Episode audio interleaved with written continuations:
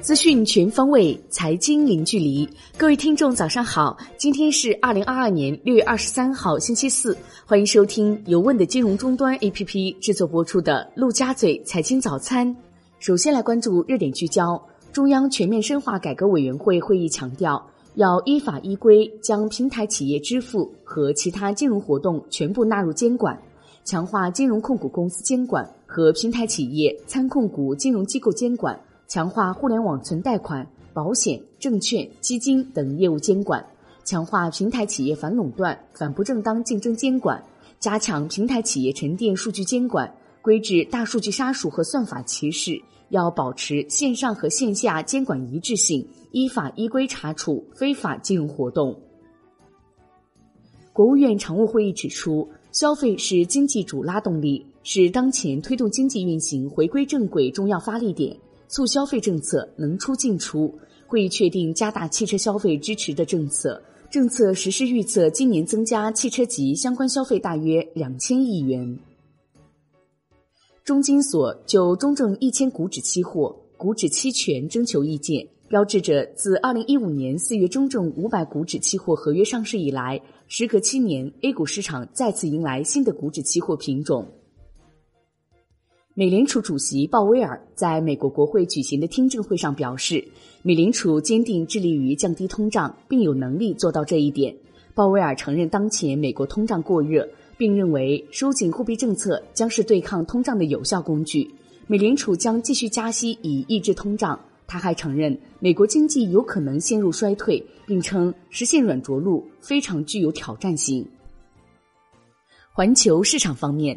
美国三大股指小幅收跌，道指跌百分之零点一五，标普五百指数跌百分之零点一三，纳指跌百分之零点一五，陶氏跌百分之四点七一，卡特彼勒跌百分之四点三三，领跌道指。万德美国 TAMAMA 科技指数跌百分之零点二二，脸书跌百分之零点七六，特斯拉跌百分之零点四。中概股涨跌不一，中阳金融涨百分之十二点零二，脑再生跌百分之十九点八九。欧洲三大股指全线收跌，德国 DAX 指数跌百分之一点一一，法国 CC 四零指数跌百分之零点八一，英国富时一百指数跌百分之零点八八。宏观方面，国家领导人指出。主要发达国家要采取负责任的经济政策，避免政策负面效应外溢，避免给发展中国家造成严重冲击。中国将加大宏观政策调节力度，采取更加有效的举措，努力实现全年经济社会发展目标，最大程度减少疫情影响。国内股市方面。A 股震荡回调，上证指数收盘跌百分之一点二，创业板指跌百分之零点五八，深圳成指跌百分之一点四三。苹果芯片板块调整，互联网、软件、煤炭、建材、家电、文化传媒、地产板块低迷，光伏、新能源汽车、储能板块造好，养殖、药电股午后拉升。北向资金净卖出六十八点二亿元，连续三日减仓。招商银行遭净卖出七点七二亿元，苹果产业链双龙、立讯精密、歌尔股份分别被净卖出四点八八亿和三点七二亿元，贵州茅台再获加仓八点一三亿元。港股低开低走，恒生指数收跌百分之二点五六，恒生科技指数跌百分之四点三七，恒生国企指数跌百分之二点八四。互联网、医疗、科技、手机产业链跌幅居前，新东方在线走出独立行情，收涨近百分之十一。南向资金净买入十八点零二亿港元，连续十日净买入。理想汽车获净买入九点六七亿港元。金融方面，证监会发布六月证券公司白名单，共有三十家券商入选，较三月新增广发证券、兴业证券及财信证券。海通证券、东方证券等头部券商继续缺席。深交所表示，下一步将加快推进保障性租赁住房锐次落地，大力推动清洁能源、新基建等行业参与基础设施锐次试点。关注楼市方面，住建部等八部门印发通知，推动阶段性减免市场主体房屋租金工作，帮助服务业小微企业和个体工商户。缓解房屋租金压力。产业方面，两部门联合发布网络主播行为规范，明确从事如医疗卫生、财经金融等需要较高专业水平直播的网络主播，应取得相应职业资质。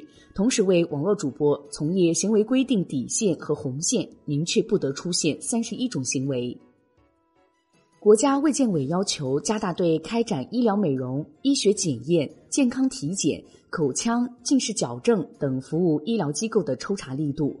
依法依规严肃查处违法行为。海外方面，欧洲央行行长金多斯表示，未来几个月欧元区通胀率将保持在百分之八以上，九月的加息幅度将取决于通胀预期。英国五月 CPI 同比上涨百分之九点一，创一九八二年三月以来新高。加拿大五月份 CPI 同比涨幅达到百分之七点七，创一九八三年一月以来最高值。国际股市方面，英国首相发言人否认英国政府将迫使芯片设计公司 ARM 在伦敦上市。商品方面，据中国有色金属工业协会硅业分会公告，本周国内多晶硅价格延续涨势，最高成交价历史首次站上二十八万元每吨。国际能源署署长比罗尔警告称，俄罗斯可能会完全切断对欧洲国家的天然气供应，欧洲现在需要为此做好准备。债券方面，地方债发行在六月继续加速，目前发行规模已达一点七六万亿元，同时净融资额已超一点三万亿元，是将双双创下单月历史新高。最后来关注外汇方面。周三，人民币对美元中间价报六点七一零九，调贬二百五十八个基点。在岸人民币对美元十六点三十分收盘报六点七一七一，较上一交易日跌一百七十六个基点。好的，以上内容由问的金融终端 APP 制作播出，现已免费开放注册。感谢您的收听，也欢迎您关注转发。我是小颖，我们下期再见哦。